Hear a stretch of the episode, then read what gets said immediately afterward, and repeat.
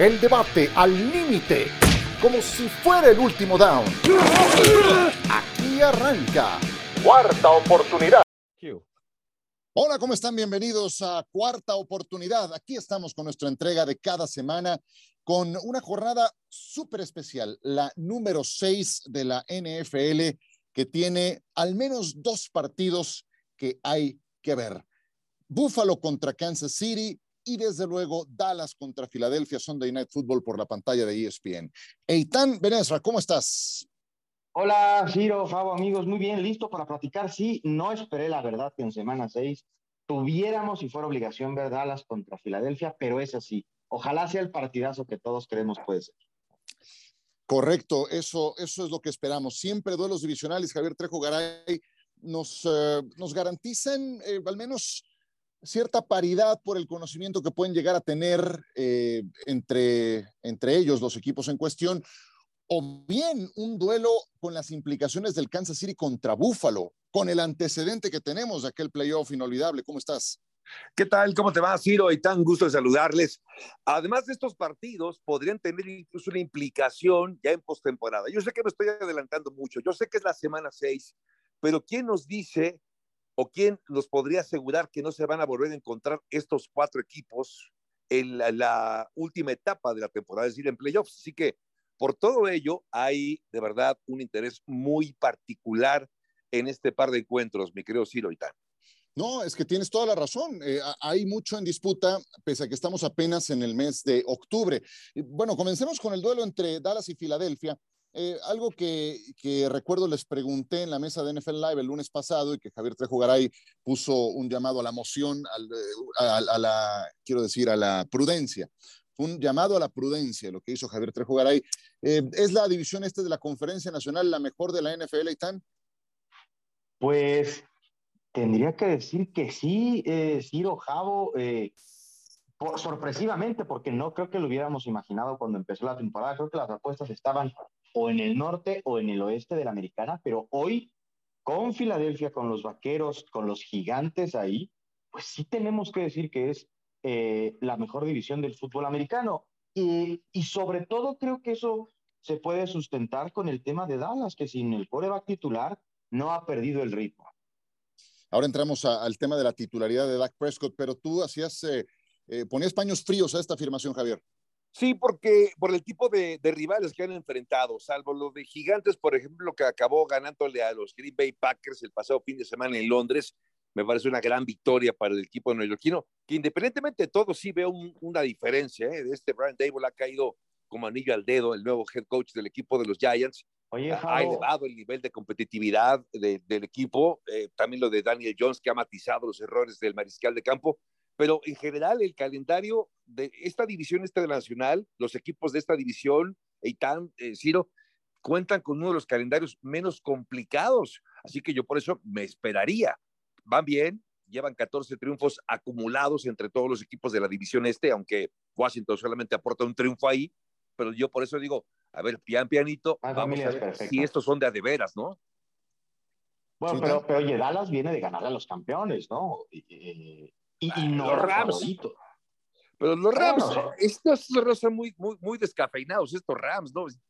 Marchan con marca perdedora y, y es eh, el, el, coreback más capturado, el coreback con más intercepciones. Digo, yo también estos Rams no son los del 2021 y tal. Pero, o sea, los Cowboys, y yo no soy particularmente fan de ni Mike McCarthy, creo que no me tiene en la lista de regalos de Navidad, pero le han ganado a los dos que jugaron el Super Bowl, ¿no? Los, los vaqueros. Eso tiene mérito, Javo. Hay que, hay que valorar lo que ha hecho. A ver, un equipo que pierde a su coreback titular y que no pierde partidos, hay que darle crédito. Habla bien de, del equipo. Creo que sí, la defensiva de Dallas es muy buena y hay que, hay que darle valor a la defensiva de los Estoy de acuerdo contigo. Sí, por supuesto, Dallas está bien. O sea, no, no, es que, no es que esté descalificando lo que han hecho. Creo que va muy bien mejor de lo que hubiéramos esperado, incluso con Cooper Rush. Pero me pones ejemplo al, al, otro, al otro participante de Super Bowl que también va con marca perdedora Cincinnati y que también tiene al mariscal de campo, el segundo mariscal de campo más capturado. Es irónico que tanto Matthew Stafford como Joe Burrow son dos de los tres mariscales de campo más capturados de la NFL. Entonces, ninguno de los dos me parece que sea una referencia, ni, Cincinnati ni los Rams. Y Aaron Rodgers y, viajar a Londres tampoco es referencia. O sea, me está, o sea, los Giants, por ejemplo, le han ganado a los dos mejores del año pasado. Sí, no, no, no, no, de Giants digo, de Giants me gustó. Haberle ganado a Green Bay, hombre, pues tiene un gran mérito. A ver, insisto, no es que, no es que estén mal, me parece bien. Solamente yo me esperaría un poco por todo esta. Pero ¿cuál es mejor? De la división es que la, ¿Perdón? ¿Cuál sería mejor? ¿Qué división sería mejor si no es el este de la Nacional? No, a ver, esta división está muy bien. O sea, es la mejor división por eso, sí, de acuerdo. En números, por supuesto, porque ves las victorias y dice, hombre, tres de cuatro equipos con marca eh, ganadora y además lo de, lo de gigantes, yo por eso digo, lo de Brian Devlin me parece fabuloso, de verdad, su primer año y ya tiene el equipo así, ganándole a, Green Bay, tiene mucho mérito. Yo solo digo, bueno, yo me esperaría antes de echar las campanas al vuelo decir, es que esta es la mejor. Bueno, es más, déjenme decirlo así, Ciro Aitán, esta es la mejor división de la, de la NFL hasta el día de hoy, hasta hoy. Me esperaría a ver qué pasa en dos o tres semanas más, ¿no? Sí, bueno, eso, eso no suena mal, eh, eso no suena mal para haber sido la peor hasta hace dos años porque así era y fue por mucho tiempo la división este. La peor, pues hoy sí eh, presentas un repunte. Y sí creo que tiene mucho que ver con eh, el cambio de head coaches, al menos en Filadelfia, porque Nick Sirianni, contra todo pronóstico, apenas en su segunda campaña lo ha hecho muy bien. Y lo de Brian Dable, a mí me encanta lo que veo de Dable, porque te pones a ver, su último juego contra Green Bay lo hizo sin sus principales cuatro receptores abiertos. Cuatro receptores abiertos. Y eso lo logras con cocheo. La máquina de intercepciones y de balones sueltos que era Daniel Jones, o lo ves tomando mejores decisiones. Si bien no tiene a sus jugadores dinámicos todos plenamente involucrados, él no comete los errores para perder los partidos. Lleva dos intercepciones en toda la campaña. Y vean cómo ajusta el equipo de gigantes en las segundas mitades. Eso es propio de los equipos bien entrenados. A mí, yo, yo de verdad, toda la envidia para los gigantes que le han dado al clavo al fin en la elección de su entrenador, yo creo. No, no sé si les voy a alcanzar este año para llegar a playoffs, pero creo que están en muy buenas manos. Ahora, llevémoslo al partido del domingo por la noche. Dallas en Filadelfia. En el momento en que estamos haciendo este podcast, no hay plenamente luz verde en relación a si Dak Prescott juega o no. De hecho, yo creo que Eitan se va eh, se va perfilando hacia que sea Rush quien inicie este partido. Con Cooper Rush, ¿podría ganar Dallas en Filadelfia? Sí, creo que podría ganar. No creo que vayan a ganar. Eh, Cooper Rush creo que ha hecho, está ganando mucho dinero, está, está demostrando que es un jugador que pertenece a la liga, pero quizá con Dak Prescott tampoco serían favoritos eh, los Cowboys, entonces no creo que juegue Dak, creo que lo han llevado bien más allá de que no lo sacaron de roster y ahí creo que los vaqueros no hicieron lo correcto, eh, creo que Filadelfia es favorito, pero no porque, no por hablar mal de los vaqueros. Es un juego divisional, hay que darle mano al que juegue en casa siempre, en mi opinión. Javier, misma pregunta, ¿podría ganar Dallas este partido con Cooper Rush? Eh, y me parece que sí, me parece que sí, puede hacerlo, porque al final del día, al final del día, lo que va a acabar ocurriendo es que eh, para este encuentro vamos a ver, me parece, el mismo plan de juego conservador que han utilizado con Cooper Rush y compañía, es decir, utilizando eh, situaciones de pase evidentes, utilizando a Tony Pollard, utilizando a Zeke Elliott, pero a, quien le tienes que apostar todo es justamente esta defensiva. Y apuestas a que esta defensiva pueda hacer el trabajo ante una ofensiva muy explosiva sobre todo por tierra, como es la de Filadelfia. Creo que ahí está el matchup entre la defensiva de los Vaqueros de Dallas y la ofensiva de Filadelfia. Y para mí, que la defensiva de, de Dallas pueda hacer justamente ese trabajo y entonces dejarle un trabajo, déjenme decirlo así, menos complicado para que Cooper Rush haga lo que ha estado haciendo hasta el momento, no cometer errores, gestionar bien al equipo y llevarlos a una victoria, porque también creo que puede, puede ser un partido de pocos puntos, Ciro. Sí, bueno, Dallas ha mantenido a sus rivales en menos de 20. No sé si vaya a poderlo hacer con eh, Filadelfia. Que ojo, eh, Filadelfia estuvo a punto de irse a tiempo extra contra los Cardenales de Arizona la semana pasada, de no ser porque manejaron pésimamente el último minuto de juego los de Cliff Kingsbury. Ese partido pudo irse a, a, largue y vete a saber qué ocurría en ese caso. Eh, pero, eh, hemos visto a Jalen Hurts un quarterback que corre muy bien, que hace las jugadas de RPO estupendamente, que tiene el apoyo de Miles Sanders y una muy buena línea ofensiva y que es especialmente eficiente en pases pantalla. Tiene la defensa de Dallas para cubrir esas diferentes facetas de lo que mejor ejecuta Hertz. Creo, creo que lo pueden contener. A ver, me parece que las Águilas de Filadelfia se han convertido en este equipo ofensivamente. No puedes pensar en, en secar, en, en que no tengan algunas buenas jugadas, pero creo que lo que tienes que evitar es que dominen tres cuartos el partido con esa estrategia. Y creo que los vaqueros sí lo pueden hacer. Es un duelo fantástico porque creo que vamos a ver la mejor línea defensiva de la liga contra la mejor línea ofensiva. Entonces, eh, me parece que los pueden contener, que puede ser un partido en donde Filadelfia acabe con 17 o 20 puntos. Correcto, muy bien. Em, y eh, Javier, ¿crees que sería entonces una imprudencia mandar al ruedo Dak Prescott después del ritmo de competencia que haya perdido? Em, cuando sabemos la naturaleza de la lesión, que fue en la mano del brazo de lanzar ante un equipo de esta categoría. Dallas está finalmente jugando con dinero de la casa. O sea, ni ellos mismos esperaban ganar todos los partidos con Cooper Rush. Em, e, e, entonces, lo prudente es esperar a que Dak se reponga completamente. Sí, yo creo que sí, sí, porque este es un, este es un eh, partido complicado, es un partido difícil. Aquí hemos comentado en cuarta oportunidad y en nuestros espacios en NFL Live que para muchos equipos, eh, bueno, la gran mayoría, eh, sobre todo en las primeras semanas de la temporada regular, para muchos es prácticamente la pretemporada porque tuvieron muy, escasas repeticiones durante la pretemporada real. Es decir, si de por sí Dak Prescott apenas pudo jugar un partido y ni siquiera completo en este partido eh, ante el equipo de Tampa Bay, meterlo a jugar contra un eh, equipo que está muy embalado como es Filadelfia, creo que sería un doble riesgo. Por la falta de ritmo, como bien dices, de Dak Prescott, y porque vas a enfrentar a uno de los rivales más difícil, que además, por si fuera poco, es rival divisional con las implicaciones que tiene, por supuesto, incluso en postemporada. Así que creo que lo mejor sería seguir apostando por Cooper Ross, porque además, ¿para qué arreglas algo que no está descompuesto? si el equipo está, ya se acomodó para jugar así, hombre, pues que siga jugando así, dale más tiempo de descanso a Dak Prescott y llámalo cuando lo necesites ya, ¿no? ¿Te parecería una victoria de calidad si Dallas gana en Filadelfia? Ya después de que nos decías que los Rams y que Cincinnati. Eh, sí, esta sí. Muy, muy esta sí sería una victoria de calidad, ¿no?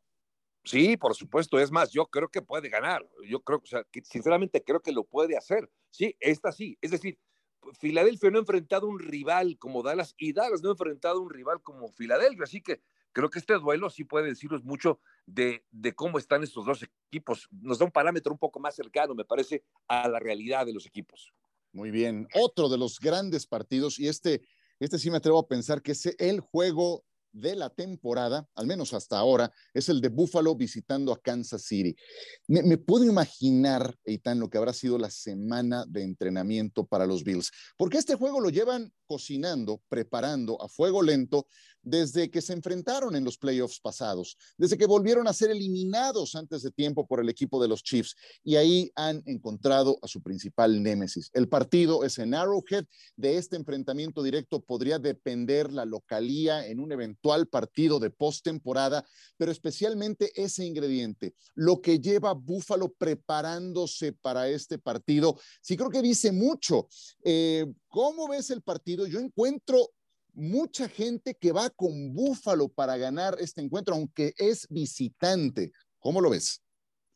Eh, muy parejo, muy parejo, como un partido que sí puede definir cosas muy relevantes de cara a la siembra en la conferencia americana. Coincido completamente, creo que es de esos partidos que los equipos marcan en el calendario, que, que se preparan para mandar ese mensaje y para conseguir lo que no pudieron eh, el año pasado de manera muy dramática, en circunstancias casi increíbles, inverosímiles. Perdieron un partido que parecía tener en la bolsa los Bills. Eh, me parece también que, que hay manera de contener también a, a, Pat Mahomes. Creo que lo del Monday Night por ahí estuvo en riesgo para, para Kansas City. Me parece que de ser un equipo, de no haber circunstancias muy particulares con Raiders, quizá Las Vegas hubieran llevado ese partido. Entiendo por qué la gente está viendo a, los Bills quizá como favoritos, pero yo en Arrowhead seguiría tomando a Pat Mahomes y Andy Reid prácticamente contra cualquiera.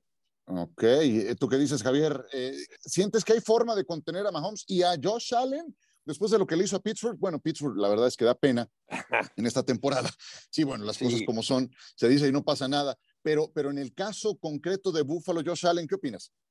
Es un platillo de lujo este por muchas razones, ¿no? Entre otras por los dos corebacks, que también podrían ser el candidato uno y dos para MVP y póngalos en el orden que quiera, ¿no? Pero me parece que ahí están ellos dos en esa discusión muy temprana, también lo sé.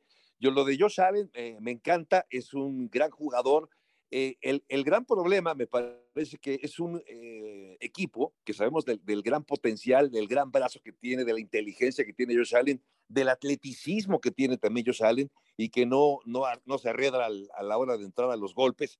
Pero ese, ese es un riesgo importante, me lo parece, un riesgo innecesario. Pero bueno, sabemos que así juega prácticamente desde que llegó a la NFL hace algunos años. El gran inconveniente que tiene la ofensiva de Buffalo es el ataque terrestre, que no está, no está Josh Allen lo suficientemente arropado en ese sector como sí está el equipo de jefes de Kansas City, porque Kansas City cuando se fue Terry Hill acabó reconfigurando la ofensiva y es hoy un equipo que corre mejor el balón, depende evidentemente de las decisiones de Patrick Mahomes, pero tiene más armas. Digamos que veo un equipo, una ofensiva más versátil eh, de la de los jefes de Kansas City que la de los Bills de Buffalo y además el tema de las lesiones. Varias ausencias en el perímetro del equipo de, de Buffalo Poyer, todavía no sabemos si va a jugar, pero sí sería también una baja importante. Entonces, por todas estas circunstancias, creo que está más entero hoy Kansas City que los Bills de Buffalo. Ah, o sea, también vas con Kansas City en este partido. No, no, creo que gana ah, Buffalo. Ah, ¿crees que gana Buffalo? Sí, yo creo que gana Buffalo, pero sí creo que, que Kansas City está más completo, nada más. O sea, el plan de juego va a acabar haciendo la diferencia. Y creo, y miren, que tener a Andy Reid como eh, eh, head coach del equipo de jefes de Kansas City no debe ser nada fácil por la inteligencia que tiene ese, ese señor como entrenador, ¿no? Sí, yo, yo, comparto lo que decías hace un momento, Itán, en Arrowhead, con Andy Reid, con Patrick Mahomes, con esa línea ofensiva, es muy difícil que vaya en contra de ellos, pero yo sí pongo ese ingrediente de lo que lleva Buffalo preparándose para este juego, este es su partido más importante de aquí a que empiece la postemporada, y hay otro elemento donde sí creo que está del lado de Buffalo y quiero escuchar eh, la opinión de, de, los dos especialmente creo que Buffalo le saca un margen importante a Kansas City en la posición de receptor abierto. O sea, ya entendemos que sus dos corebacks son eh, armas destructoras, pero los receptores abiertos de Buffalo, tienes a Gabriel Davis, que la vez anterior que se enfrentó a Kansas City, en aquel playoff los hizo pedazos con cuatro recepciones de touchdown, como que, como que no nos acordamos, pero pero porque ganó Kansas City, pero Gabriel Davis fue el que dio un paso adelante y en esta campaña va muy bien. Y además tiran este Dix. Del lado de Kansas City tienen a Travis Kelsey, pero luego en los receptores, ahí es donde creo que hay una gran diferencia en favor de Buffalo con respecto a Kansas. ¿Qué opinas, Saitán? Eh, yo diría que hay una diferencia porque yo metería la plática de, si no receptores, de jugadores que reciben el balón a Travis Kelsey y creo que hace eh, o, ocupa el lugar de Stephon Dix, sí me parece que no ha tenido hoy todavía Kansas City. Eh, y quizá lo sabía Andy Reid, no ha encontrado la manera de que alguien estire el campo como Tyreek Hill. Nadie lo puede hacer como Tyreek Hill, pero no han encontrado la manera de que se parezca. En eso, yo creo que Juju y Marqués Valdés, y sí no es un gran cuerpo de receptores el de los jefes de Kansas. ¿Qué dices, Javier? Estoy de acuerdo, sí, eh, pero tienen a Travis Kelsey, que tuvo cuatro recepciones para touchdown. Es decir, sabes como rival la importancia que, tiene Travis Kelsey en el diseño de juego, en el plan de juego de los jefes de Kansas City, y aún así no lo puedes parar. Hombre, este equipo eh, de verdad ha buscado formas diferentes de, de no depender eh, de, de, de, de Tyreek Hill. Yo tenía una discusión recientemente acerca de que para mí no extrañan no extraña el equipo de los jefes de Kansas City a Terry Hill. No porque no sea un gran jugador, Terry Hill, me parece un grandísimo jugador, sino porque la forma en la que se acomodó el equipo sin él, pues no, no, no, han, no, han, no ha tenido necesidad de extrañarlo. Entonces, sí creo que a pesar de que perdieron un gran potencial en ese juego vertical, pues Harman, Marqués Valdés, Kathleen, son jugadores, digamos, confiables, no extraordinarios como Terry Hill, pero sí muy buenos receptores. Bueno, pues no sé si quieran mencionar algo más de este partido. Ambos llegan con cuatro ganados y uno perdido. Ambos eh, llegan eh, dominando su división. Kansas City aparentemente lo iba a tener más complicado. Eh, cosas pasaron con sus rivales de división. Denver es, es un desastre, es, es, un, horrible este equipo para los ojos. a los Raiders le acaban de ganar. Los Raiders a lo más que llegan es a ser competitivos los partidos contra Kansas City, pero han perdido ocho de los últimos nueve. Em, pues ahí andan los Chargers, de repente parece que son los más sólidos, pero Kansas City domina su división. Buffalo también va a ganar la suya. Entonces, este es el tiro de la conferencia americana. ¿Algo con lo que quieras concluir, Itán, antes de una pausa? Eh, solamente estar pendientes de Harrison Butker, del ah, pateador de los Chiefs. Les ha hecho muchísima falta y este podría ser de esos partidos que se gane o se pierda con una patada al final. Javier. Pues, eh, y yo pondría el acento nada más en, la, en lo que representa para, para Buffalo el, el que sea un ataque bueno, extraordinario, de la mano de, de Josh Allen, pero que eh, la ausencia de corredores, porque ni Singletary ni Cox me parece que acaban todavía de, de, dar ese paso adelante. Y también en todo caso la misma línea ofensiva. No creo que tiene sus debilidades Buffalo, pero insisto y, y pongo el acento en lo que tú decías, Ciro, cómo se ha venido preparando Búfalo para este, la importancia que tiene para ambos equipos queda claro, pero con este, este, esta, este valor o esta, esta variable que es la, la, el deseo de revancha después de lo del año pasado, me parece que en el factor emocional Búfalo también tiene y quiere decir algo. Ese es un combustible muy poderoso, ¿eh? es un intangible muy valioso y vamos a ver eh, qué tanto, eh, qué tanta combustión hace para efectos de los Bills. Tantos años disfrutamos del duelo Peyton Manning-Tom Brady, pues eh, disfrutemos del Josh Allen contra Patrick Mahomes, que apenas va escribiendo sus primeros capítulos y que han sido muy, pero muy apasionantes. Volvemos con ustedes, una pequeña pausa y regresamos a cuarta oportunidad. Seguimos con ustedes. Recuerden que tenemos nuestra apuesta de la semana. Debo decirles que ahora sí le pegué día 2 la semana pasada y a las 2 les eh, hice los honores, entonces me parece perfecto. Tenemos un tema muy, muy polémico. Pensé que alguien se había quejado por ahí en el fondo. Fuiste tú, Javier, ¿verdad? No, no, no, jamás. La ventanilla de quejas no, no, está en otro lado. Ah, bueno, me parece muy bien. A ver, aquí sí creo que vas a, vas a poner una, una queja en la ventanilla. Tienen que cambiar la regla de rudeza al pasador después de lo que vimos en la semana 5. No, por favor, que no la cambien. Por favor, no. O sea, sí fue lamentable y ya sé por dónde va a ir Aitán, ¿eh? ya sé por dónde va a ir Aitán, porque se trata de Tom Brady, uno de los protagonistas de estas polémicas, pero lo de Derek Carr, ¿no? También el, pasado fin de semana, es, ya, ya rayen lo ridículo, por favor que no lo cambie. Ya anunció la NFL que será hasta el 2023, ¿no? Cuando podría haber un cambio de regla, pero por favor que no, porque ¿qué, ¿de qué estamos hablando? Ya estaríamos hablando entonces de, de flag football.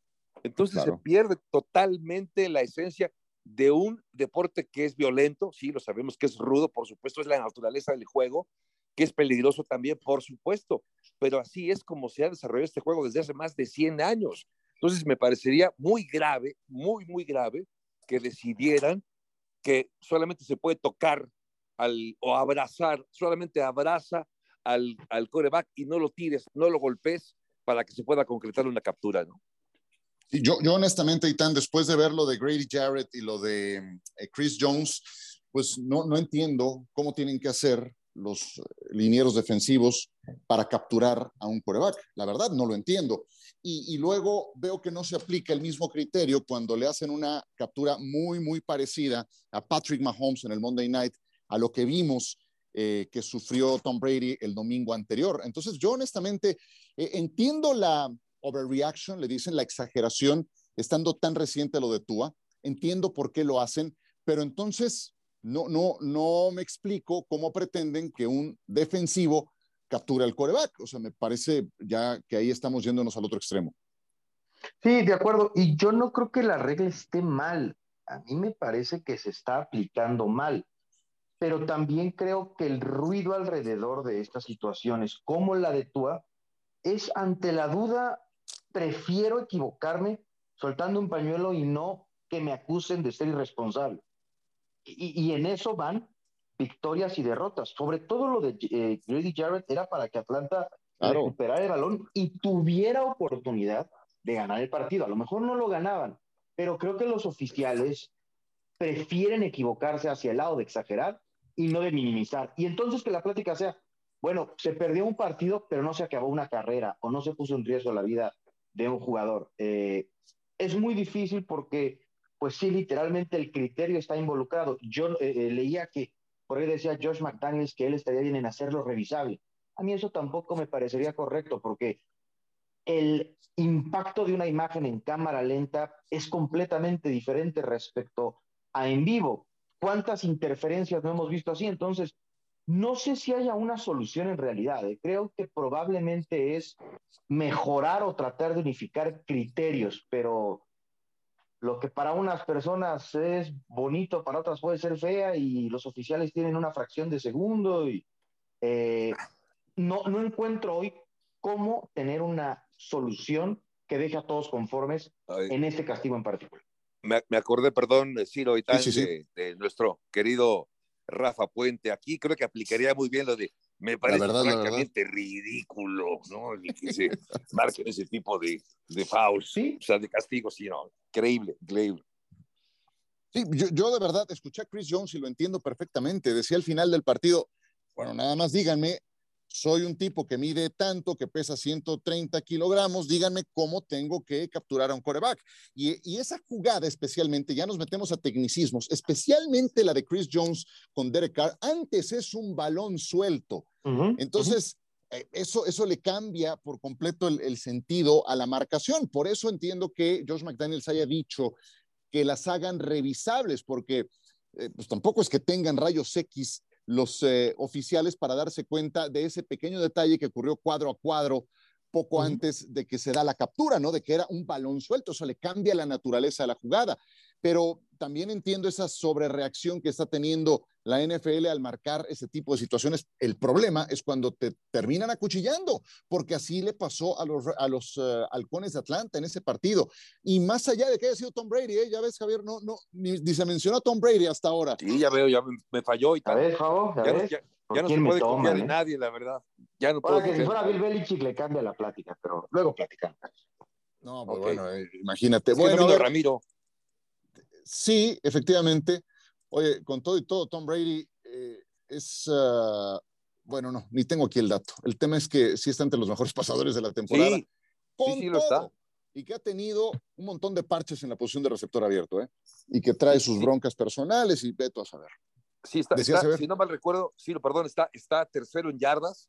es, de los corebacks titulares, es el que solamente tiene una intercepción en el rating también me parece que es el tercero, sí está, está, está en buen nivel, o sea, a pesar de que le truena todo ya, cada que ya cascabelea, pero ahí sigue todavía el veterano dando lo último que le queda en el tanque. Sabes, a mí lo que más me sorprende más allá de los cascabeles que suenan es la cantidad de parches que le han tenido que poner al ataque y con todo y todo, ranquea así como lo mencionas, ¿no? A sus 45. Oye, nada más algo breve antes de ir a la apuesta de la semana 6. ¿Vieron lo de Davante Adams? ¿Qué, tendría que pasar con Davante Adams en, Monday Night, Javier? Yo creo que sí tendría que haber una, una sanción en ese empujón que le da este, que entiendo era, era, un camarógrafo que trabajaba para ESPN, eh, no, no está, digamos, en la nómina, pero era un freelance, permíteme decirlo así, y que trabaja para, para nuestra cadena y que fue empujado así. Eh, fue acusado lo, conjugas en pasado porque le va a caer un chequezote de la demanda o porque trabajaba ya. no, no, porque, es freelance. Porque es freelance, ¿no? sé si lo vayan a llamar más veces, pero sí, le, va, le va a venir. Ya se disculpó, entiendo, Davante Adams, ¿no? Pero sí, este, sí le va. Digamos que fue lo mejor que le pudo haber pasado, ¿no? Al camarógrafo, digo yo, ¿no? te van a caer mejor las disculpas con el cheque que de la demanda que va a, eh, que va a poner este, este señor. Yo creo que va a venir una suspensión y creo que la liga, como en otras ocasiones ha hecho, utilizará esta imagen de ejemplo para el futuro, para que alguien que esté frustrado se la piense dos veces en expresar de esa manera, que claramente es un error. Eh, no sé si decir que lo hace menos malo que la que la disculpa llegó inmediatamente, pero perdió la cabeza Davante Adams en un momento de una frustración muy importante para él. Y a ver, nada más un tema. Tú dices que le acarreará una suspensión, o sea, que al menos no esté en un partido o quedará en multa económica. No, yo creo que lo van a, lo van a sacar un partido, porque creo que la NFL, eh, si no busca, quizá una mejor palabra es aprovecha este tipo de situaciones como ejemplo para detener el futuro, para que entonces no quede nada más en un cheque y dicho con respeto, que por fuerte que sea 100 mil dólares, 200 mil dólares, tienes un contrato garantizado de, no sé, 60, ah, 70, pues termina por ser eh, una anécdota. Creo que la, liga va algo más. Eh, para que además los que no lo hicieron pero lo vieron, sepan que acarrea consecuencias. Muy bien, perfecto. ¿Tienen su apuesta lista? Sí. Venga, pues vas, Javier. Semana. Bueno, a ver, eh, justo yo estoy viendo, a ver, veo favorito a Filadelfia por seis puntos sobre el equipo de los Dallas Cowboys. Para ah. mí, este partido, este partido va a ser muy apretado. Lo veo incluso con una diferencia de menos de tres puntos, pero en favor de Dallas. Es decir, yo apuesto aquí a ganador y creo que Dallas se va a acabar llevando la victoria precisamente por esa defensiva que hemos, de la que hemos hablado tanto, que creo que va a ser, eh, acabar siendo el trabajo contra la ofensiva de Filadelfia. Me quedo con Dallas a ganador de este partido, sí. Oh, caray. Bueno, pues si te, dan, si te dan seis puntos, con mayor razón. Entonces, Dallas está más seis, es la apuesta de Javier Trejo Garay. ¿Y la de Eitan Benesra? La de Eitan Benesra es los Panthers con sin Matt Rule, en lugar de decir con el coach Wilkins, les dan 10 puntos y medio los Rams. Y quiero ver de dónde sacan esa diferencia los Rams. Creo que pueden ganar el partido y sí creo también que las Panteras van a verse mejor sin Matt Rule. Creo que había un ambiente ahí muy tenso y me parece que aunque pueden perder, 10 puntos y medio quizás es demasiada, demasiada ventaja. Entonces, tomaría las Panteras de Carolina. Sí, yo también me pregunto de dónde van a salir los puntos en los Rams. O sea, yo sé que tienen a Cooper Cup y tienen a Cooper Cup y luego a Super Cup, porque no hay nada más. O sea, el ataque de los Rams no tiene jugadores dinámicos. O sea, Van Jefferson fuera, eh, lesionado y fuera, digo, lo sabíamos desde el principio, vaya sin contrato, agente libre en, esta, en este momento. El Beckham Jr., que hizo una diferencia importante el año pasado. Eh, eh, Matthew Stafford, una máquina de lanzar intercepciones con el codo lastimado, la línea ofensiva hecha una miseria. Sí, yo también me pregunto de dónde van a salir los puntos para que los Rams gane por ese margen a los Panthers. Yo me voy a quedar con los Falcons. Recién hablábamos de eh, Atlanta y lo que pudo representar esa jugada de Grady Jarrett sobre eh, Tom Brady. Pues eh, estaban por un margen, me parece, de 8 a 10 puntos desfavorecidos en su visita a, a Tampa. Terminaron cubriendo, pese a que perdieron el partido. Ahora son desfavorecidos en casa por cinco puntos y medio en el partido de los 49 de San Francisco. San Francisco es visitante. San Francisco trae un montón de lesiones, perdieron a Emmanuel Mosley, anda tocado Nick Bosa. Em, entonces, aunque me gusta mucho, y lo sabes Javier, la defensa de San Francisco, creo que si me dan cinco puntos y medio y Atlanta es local, podría ir con los Falcons en este partido para el próximo domingo. Bueno, sí, te entiendo, te entiendo, sí, sí, sí. Y ya me convenciste por la defensiva de... La veo mejor, la veo mejor. Hijo, pues ahora está, ahora está lesionada, caramba. Esa es la parte dolorosa. Lo de Mosley les va, les va a fastidiar porque estamos hablando de un esquinero titular. Pues algo con lo que quieran cerrar antes de despedirnos, Javier. Pues eh, mira, eh, ya hablamos de los dos partidos que, que más eh, nos llaman la atención, ¿no? Con lo que representa, pero eh, ver, hay un partido que a mí particularmente me llama la atención, más allá de los que, insisto, ya hablamos aquí en cuarta oportunidad, el de Tampa Bay contra Pittsburgh, evidentemente favorito, bueno, para mí, de Tampa, pero ver esta, este, este contraste, ¿no? De una gran defensiva, como lo es en papel, al menos la de Tampa, ante una de las peores ofensivas como es la de Pittsburgh, creo que ahí, digamos que ahí, no, no creo que sea un gran partido.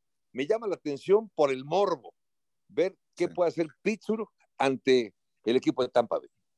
Tampa Bay es favorito y están por ocho puntos y es visitante. O sea, lo que le llaman en el mundo de las apuestas un home underdog por ocho puntos, que es Pittsburgh. Podría sonar muy atractivo, pero me hago la misma pregunta. ¿De dónde van a salir los puntos? Sí, no, no. Y, la verdad es que Eh, Kenny Pickett está jugando como novato, no mal, pero creo que había unas expectativas demasiado elevadas en un jugador que, que no puede solo levantar a un equipo que tiene muchos huecos. Perfecto. Pues, eh, ¿algo que quieras agregar antes de irnos? Brevemente, ya decíamos o mencionaba yo lo de Carolina, creo que también empieza a ser esta NFL una liga con menos paciencia y con dueños que dicen, le van a pagar 48 meses, casi un millón de dólares al señor Rule para que vea la televisión porque no hizo el trabajo en, en Carolina. No es ni media temporada y ya hubo un cambio de head coach. Eso y qué lástima lo que le está pasando a los Delfines de Miami. Empezaron muy bien y ahora enfrentan la posibilidad de que su tercer coreback sea titular. Es muy difícil sobreponerte a eso en la liga. Sí, totalmente. Y hablando de despidos de coaches, ¿cuánto tiempo le das a Nathaniel Hackett? No, ya se tardaron, ¿eh? ya se tardaron. Sí. no, ya. Igual le van a dar aguinaldos. Qué necesidad, o sea, no, no, impresionante. Eso, eso no ha tenido sentido. No sé, es como, parece como que desde que entró a la oficina se dieron cuenta que no estaba listo para la posición. ¿Ya se tardaron, Javier? Sí, yo creo que sí. Eh, empezó mal y va a acabar peor, me lo parece. Sí, ahí no, no, no le veo pies ni cabeza. Russell Wilson perdido, extraviado, creo que no ha sabido. Eh, eh, Nathaniel Hackett, digamos que llevar a la ofensiva, creo que, creo que están extraviados. Eso es lo más grave, me lo parece. Más allá del récord negativo de, de Denver, la exhibición, ¿no? La exhibición tan pobre, da la sensación de verdad que, que están como improvisando, que están extraviados. O sea que Ahora, sí, creo que no, no, no será fácil ¿eh? para Russell Wilson no le ha hecho un favor a Hackett, ¿eh? porque ah, el juego pasado lo tenía tomó la decisión correcta el coach y no ejecutó de manera correcta los Wilson. Sí, deja eso, la intercepción en la zona de anotación. Si lo capturan, me voy al otro extremo. Si capturan al coreback en esa jugada, patea por tres. Ganan, exactamente, ganan los Broncos pero fue el peor escenario posible. Nunca había visto algo semejante. Yo no sé por qué acabamos hablando. Bueno, además los tenemos en Monday Night a los Broncos, imagínate. Nunca había visto. paso. Vean el Monday Night. Que en un partido que se iba a tiempo extra, la afición del equipo local se fuera del estadio. Eso, eso me, pareció, me pareció escandaloso. Bueno, señores, un abrazo, muchísimas gracias y aquí nos saludamos la próxima semana. El debate al límite como si fuera el último down. Gracias por escuchar. Cuarta oportunidad.